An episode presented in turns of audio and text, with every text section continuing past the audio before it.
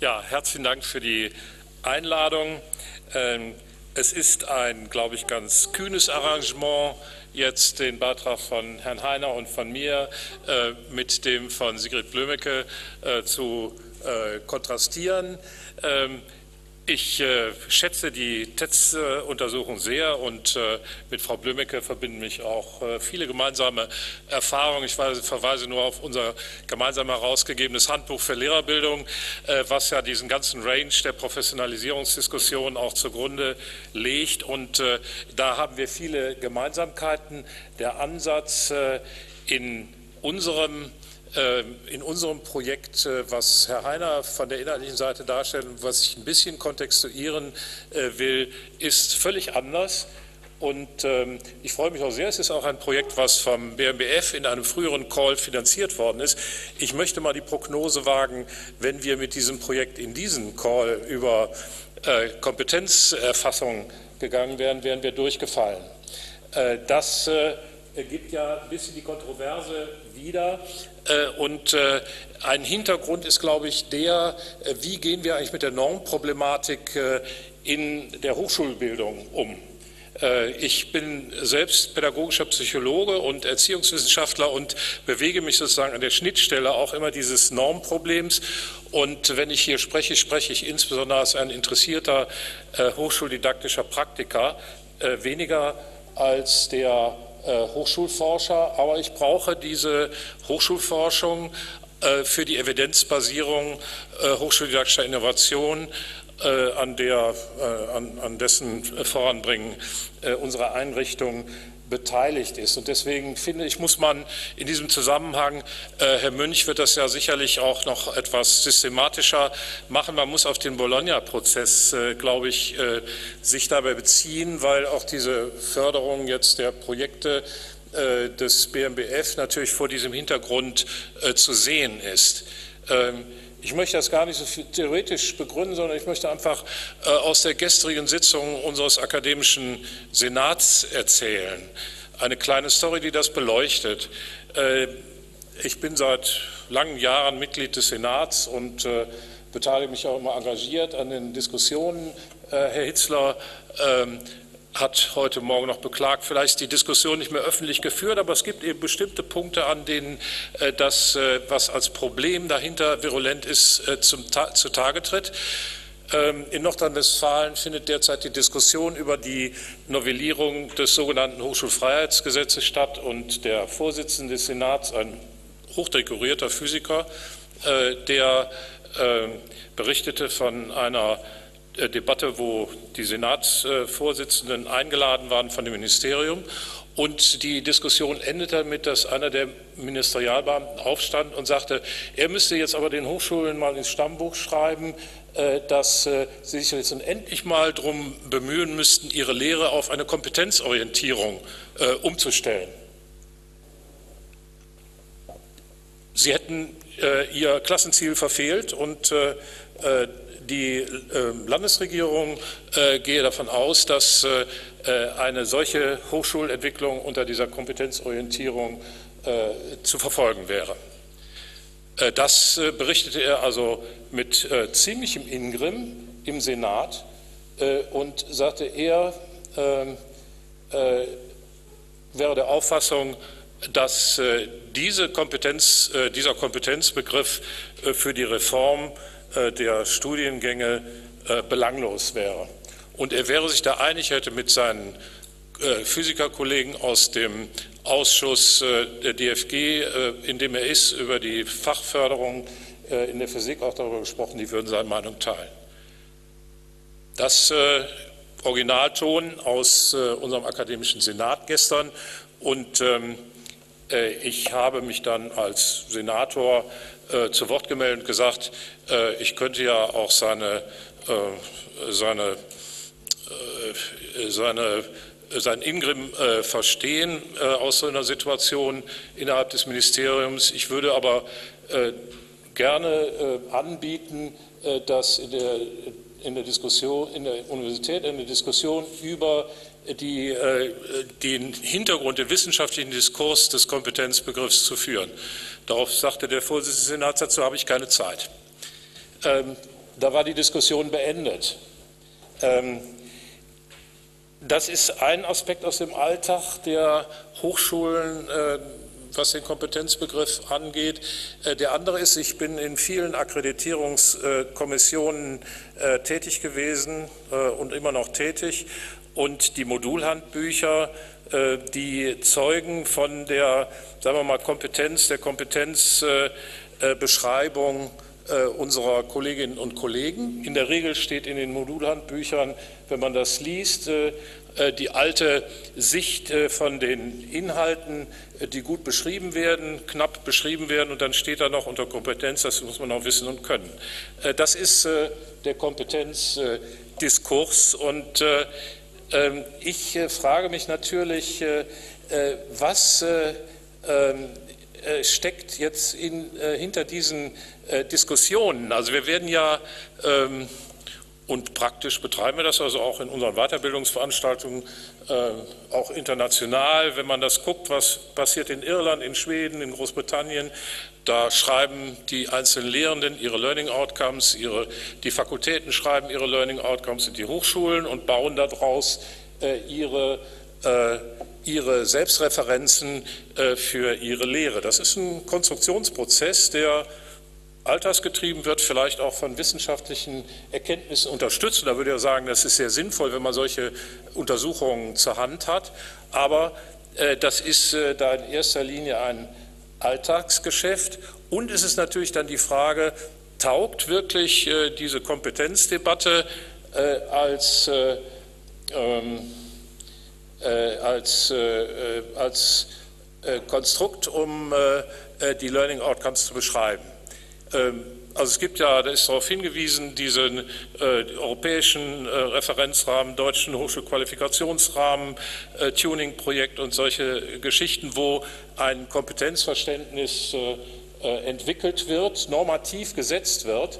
Und äh, es ist eben, glaube ich, die zentrale Frage in der Hochschule, wo kommen denn eigentlich die Normen her, nach denen die Steuerung der Entwicklung in der Bildung herkommt.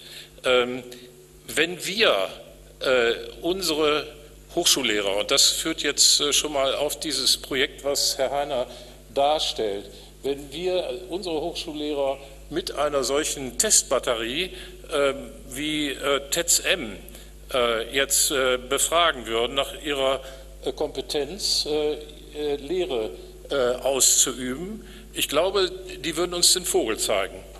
Also ich glaube nicht, dass sich jemand darauf einstellen will. Sie sind sehr bereit, äh, mit uns darüber zu sprechen. Also die qualitativen Interviews, die wir führen, äh, die zeigen, dass äh, ein starkes Bedürfnis und auch sehr viele und sehr unterschiedliche Sichtweisen vorhanden sind, an die Kompetenzfrage heranzugehen.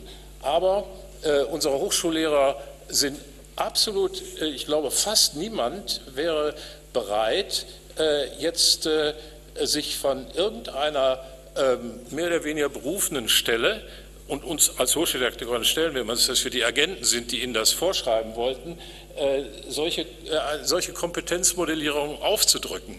Sie sehen sich als die Akteure äh, ihrer äh, Kompetenzentwicklung selbst und beschreiben ihre äh, Referenzpunkte äh, dafür auch relativ differenziert. Ich glaube, das kann man noch darstellen.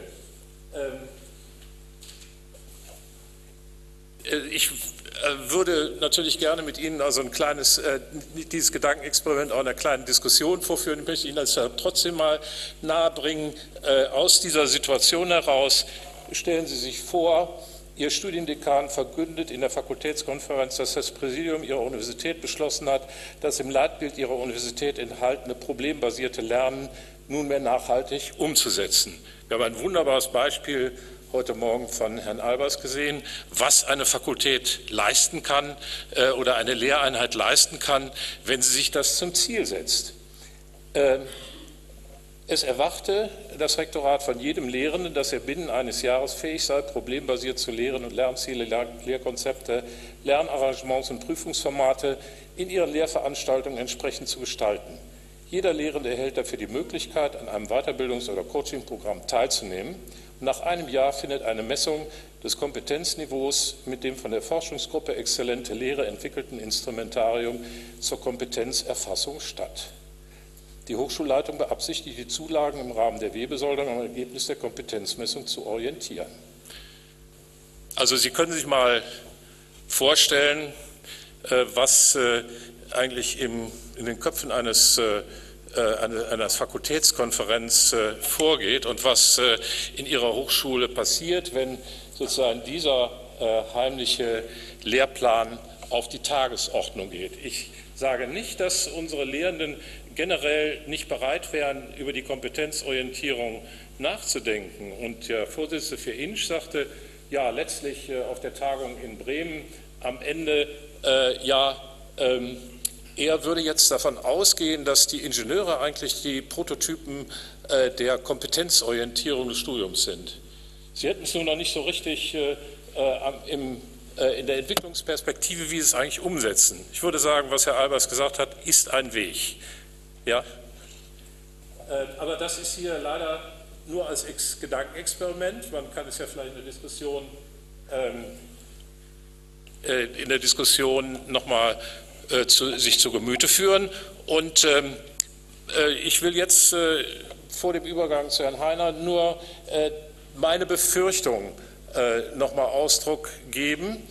Ähm, also es gibt natürlich eine starke Richtung. Und ich fand, das hat Frau Blömecke sehr überzeugend dargestellt, eines äh, äh, Referenzsystems von Untersuchungen, was sich selbst sozusagen in einem äh, Paradigma verstärkt, was aus meiner Sicht, ich bin ja äh, äh studierter und äh, Psychologe, ich kenne die Diskussion auch seit langen, langen Jahren über die pädagogische äh, Kompetenz und die Frage, wie das mit der Lernzielentwicklung zusammenhängt. Es ist eben die Frage, äh, äh, wenn man ein, ein bestimmtes Konstrukt jetzt auf diese Diskussion legt, dann gerät man in die Gefahr eines Hammers, für den die Welt nur aus Nägeln besteht.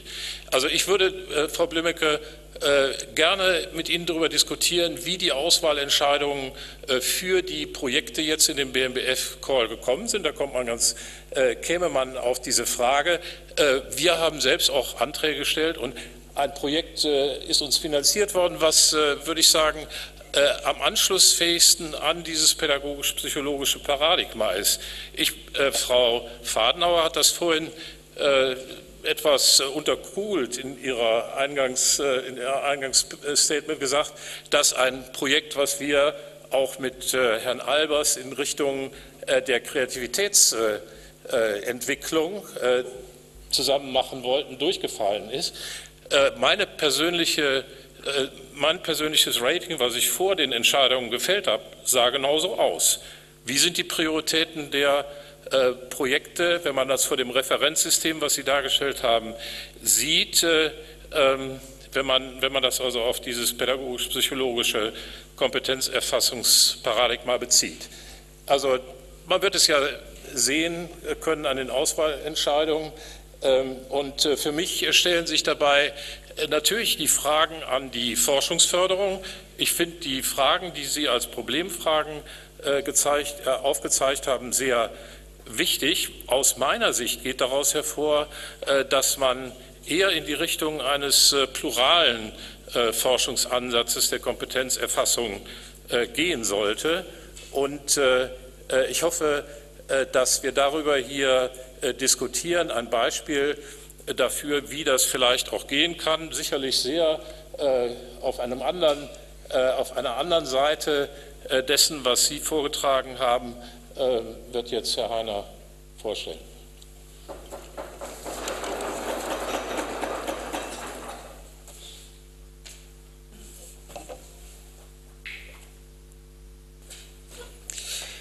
Ja, die Frage, die sich stellt, ist, wie kann aus einem einzigen äh, singulären Projekt für die hier stattfindende äh, Methodendiskussion, Theorie- und Methodendiskussion etwas äh, Gewinnbringendes eingebracht werden. Ich äh, versuche, das halt ein bisschen, ich versuche, äh, mich so kurz wie möglich zu fassen. Die Zeit ist etwas fortgeschritten. Äh, vier grundlegende Zumutungen vorweg. Lehrkompetenz und hochschuldidaktische Kompetenz sind nicht in eins zu setzen. Wenn man über Lehrkompetenz spricht, äh, ist Lehrkompetenzentwicklung ein hochdifferenzielles und auf eine bemerkenswerte Diversität von Lehrbiografien verteiltes Geschehen. Lehrkompetenz ist nicht zugleich Expertise in der Lehre und Expertise in der Lehre ist nicht zu verwechseln mit hochgradiger Expertise im Fach oder an Fachexpertise orientierten Lehrstudierszenarien. Das Projekt Profile Professionalisierung von Lehrkompetenz beschäftigt sich mit der Frage, wie Lehrkompetenz zu modellieren ist. Diese Zumutungen sollen vorweg einige Schwierigkeiten signalisieren. Dass Lehrkompetenzentwicklung stattfindet, ist zu beobachten. Sie ist vor allem den hohen Erwartungen an die professionelle Zuständigkeit und die institutionelle und organisationale Rahmung geschuldet. Die aus der Zuständigkeit für Lehren und Studieren wahrzunehmenden Anforderungen sind aber institutionell und organisational schwach definiert. Eine ähnliche Ausgangssituation, wie Sie sie vor Jahren beschrieben haben in Bezug auf die Lehrerbildungsforschung. Und in der Professionalisierungs- und Prof äh, im Gegensatz zu der Situation und in der Professionalisierungs- und Professionsentwicklungsperspektive unterstrukturiert. Das ist auch im Gegensatz zu Ihrer Perspektive, die Sie aufgezeigt haben. Es stellt sich also die Grundsatzfrage nach der Angemessenheit eines Forschungszuschnitts und einer Forschungsmethodik angesichts eines heterogenen Untersuchungsfeldes und eines theoretisch wie empirisch schwach profilierten Untersuchungsgegenstandes. Das Feld ist in erster Linie gekennzeichnet durch ähm, hohe Kompetenzzurechnung und Kompetenzerwartungen, Differenz differente Kompetenz in der Lehrtätigkeit, individualisierte, selbstverantwortete Biografien und disziplinäre Disparatheit vor allen Dingen. Zweitens in Bezug auf ähm, das Feld hochgradig autonom, die Akteure, Institutionen und Individuen und hohe Selbstverantwortlichkeit in der Entwicklung. Und schließlich, was die Struktur angeht, hochgradig heterogen, schwach definierte Kompetenzanforderungen und unterregulierte Karrieren, Herausforderungen durch vorgängige Praxis und institutionelle Anforderungen und professionelle Zuständigkeit. Für das Projekt sind die zentralen Fragen, die es versucht zu beantworten, wie gestaltet sich die Professionalisierung von Lehrkompetenz unter den gegebenen beobachtbaren Bedingungen und die Fragen, die wir beantworten möchten, ist, welche Kompetenzkonzepte und Entwicklungsstrategien lassen sich beobachten? Wie verlaufen Prozesse? Wie stellt sich die Lehre in der Selbsteinschätzung der Lehrenden dar?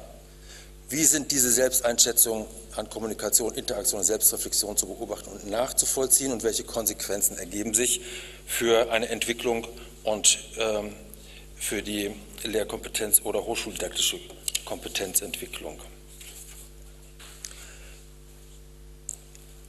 Wir möchten ganz gerne äh, dieses Projekt, haben dieses Projekt so angelegt, dass äh, wir mit Hilfe einer Methodentriangulation ähm, diese heterogene und äh, unterstrukturierte Wirklichkeit, die wir beobachten, in den Griff bekommen, versuchen zumindest. Erstens durch eine Analyse ähm, der Konzepte und der Programmatik institutionalisierter hochschuldidaktischer Weiterbildung. Zweitens die Entwicklung und, ein, und, Reflexionsarbeiten von Teilnehmenden dieser Weiterbildung und schließlich eigene qualitative empirische Untersuchungen, also Interviews mit äh, Lehrenden. Diese, äh, diese Möglichkeit der Vorstrukturierung äh, haben wir gewählt. Wir haben einen kritischen Blick auf die vorgängigen äh, Forschungsansätze gelegt und festgestellt, dass sie Hochvoraussetzungs in, der, in Bezug auf die äh, Lehrkompetenzforschung von Lehrenden an Hochschulen hochgradig voraussetzungsreich sind, für unsere Bedürfnisse, für das Projekt unterstrukturiert, individualisiert angelegt sind oder statisch gefasst sind. Ich gehe dazu im Einzelnen jetzt nicht darauf ein. Wenn Sie wollen, können wir in der Diskussion darüber noch sprechen. Im Zentrum des Ansatzes von Profile stehen die Konstitutionsbedingungen von Lehrkompetenz selbst, die Beobachtung der Empirie, die Beobachtung, die der Beobachtung und Aushandlung zugängigen Kommunikation und Interaktionen und die Beobachtung von Lehrkompetenz ohne vorgängiges Annehmen von Linearität, Progression oder Konzeptshift, wie das einige äh, Untersuchungsansätze unterstellen. Ähm, zusätzlich ist die Beobachtung eines konstitutiven Zusammenhangs, ähm, eines konstitutiven komplexen Wirkungszusammenhangs von Lehrkompetenz zwar da, aber wir können sie nicht, jedenfalls nicht in dieser Forschung zugänglich machen. Wir wählen einen multiperspektivischen Ansatz und drei Positionen, drei, äh, Positionen sollen insbesondere stark gemacht werden. Die Reflexion auf didaktische Gestaltung, die Reflexion auf individuelle Professionalisierung und die Reflexion mit Bezug auf die Profession.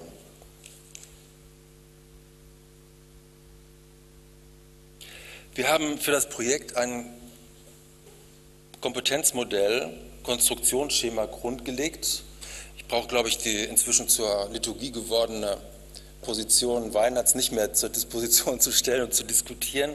Äh, wir haben äh, unterschiedliche Konzepte aus der pädagogisch-psychologischen Forschung ausgewertet und uns ein Rahmenmodell gegeben, das sich ordnet in, die, in drei Ebenen, der, die der Konzepte, die der Kompetenzdimensionen und schließlich auf die Ebene der Kompetenzanforderungen. Und wir werden auf der Grundlage unserer der Auswertung unserer Interviews in der Lage sein oder hoffen in der Lage zu sein, Kompetenzkonstrukte in diese Ebenen einschreiben zu können. Äh, wir möchten ganz gerne in, in dem Teilprojekt, das Projekt besteht aus äh, drei Projekten, drei Teilprojekten, in dem Dortmunder Teilprojekt einen Ansatz stark machen, der sich insbesondere auf äh, die Profession aus, oder Professionskonzeption aus äh, soziologischer Sicht einlässt. Ähm, Im Kompetenzkonzept von ähm, Frau Fadenhauer wird besonders äh, pointiert ähm, die Zuständigkeit äh, als Größe, auf die sich zu beziehen ist. Handlungskonstitutiv ist die Selbstzuschreibung von Kompetenz. Kompetenz ist sozial inkorporiert. Kompetenz, Kompetenz als Organisationskompetenz und schließlich die Zuständigkeit und soziale Zuschreibung als äh, Entstehungsbedingung von Lehrkompetenz als die vier wichtigen Gesichtspunkte. Wir möchten ganz gerne mit Blick auf die, die Überwindung von statischer Betrachtungsweise ein Referenzmodell integrieren, das sich äh, anschließt an die äh, Positionen von Vrana, Fornek und anderen, Autonomie und Struktur in Lern- und Selbstlernarchitekturen. Dieses Modell erlaubt ein äh, Diskurskonzept von Lern- und Kompetenzentwicklung, für das formbestimmt ist die Vorstellung eines Rhizoms mit Karten, Knoten, Kanten, Referenzpunkten und Faden. Lernen ist Bewegung oder Kompetenzentwicklung ist Bewegung in diesem äh, Konstruktionszusammenhang und die Bewegungen im Rahmen dieses Rhizoms, auf der Ebene des Rhizoms sind als Lesarten, als äh, Pfade sichtbar zu machen. Struktur lässt sich am besten als Strukturierungsprozess beschreiben. Diese Prozessorientierung ist Bestandteil unserer Konzeption. Äh, ein Bild, um das vielleicht anschaulich zu machen. Ähm, das Rhizom ermöglicht einen Raum für dynamische und mehrdimensionale Zeitraum- und unkritische Strukturierung und Aushandlung. Was haben wir beobachtet? Die hochschuldidaktische Weiterbildung hat ähm, die, die, daran die, die, daran beteiligten Lehrenden äh, in ein strukturiertes äh, Zertifikatsprogramm gebracht, das modularisiert ist und sich steigert von stark äh, teilnehmerorientierten äh, Veranstaltungen zu selbsttätigen Konzepten. Wir beobachten bei denen, die nicht an hochschuldidaktischer Weiterbildung teilgenommen haben, auch eine Strukturierbarkeit von Weiterbildung, die ähm, wir erhoben haben, insbesondere an kritischen Anlässen und an der Selbstreflexion der von uns Interviewten.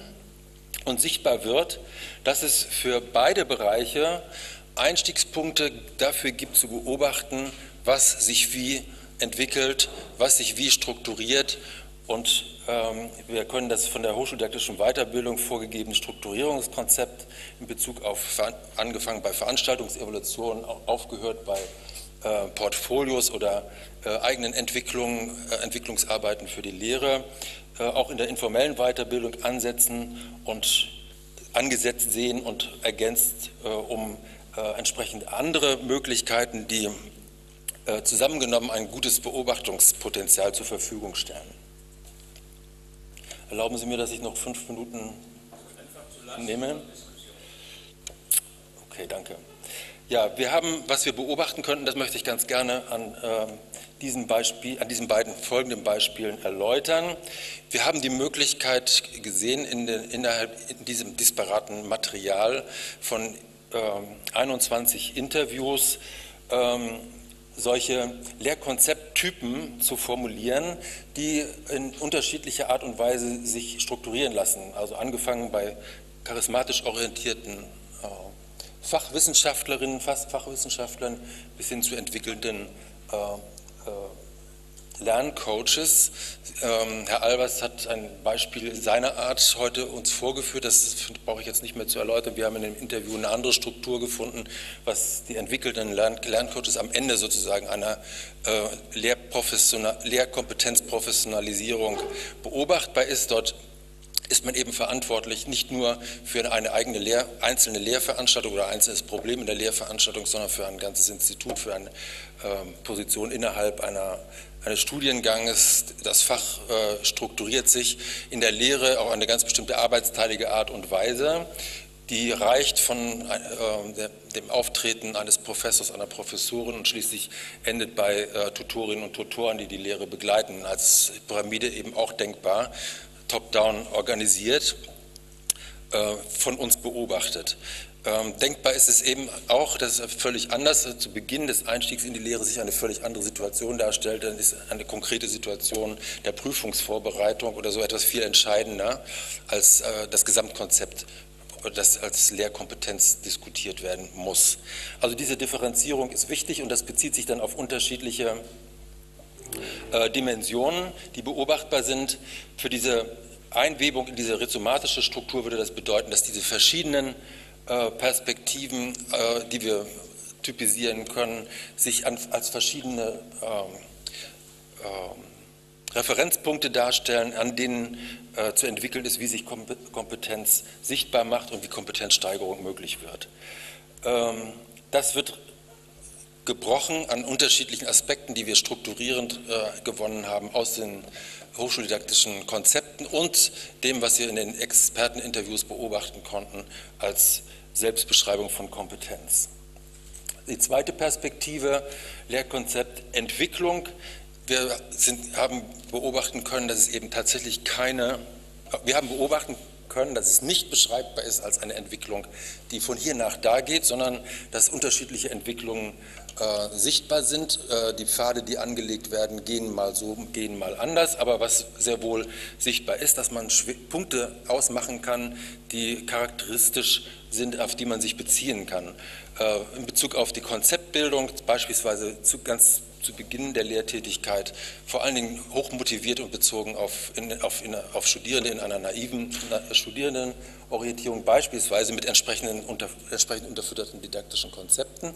Das stellt sich auch wieder äh, anders dar bei solchen die äh, mit der Konzeptentwicklung eines ganzen Studiengangs beispielsweise und so weiter beschäftigt sind, ist eine ganz andere Perspektive, die sich da bietet. Und auch da wären sozusagen äh, dazwischen verschiedene Positionen auszumachen als Referenzpunkte für mögliche ähm, Entwicklungen.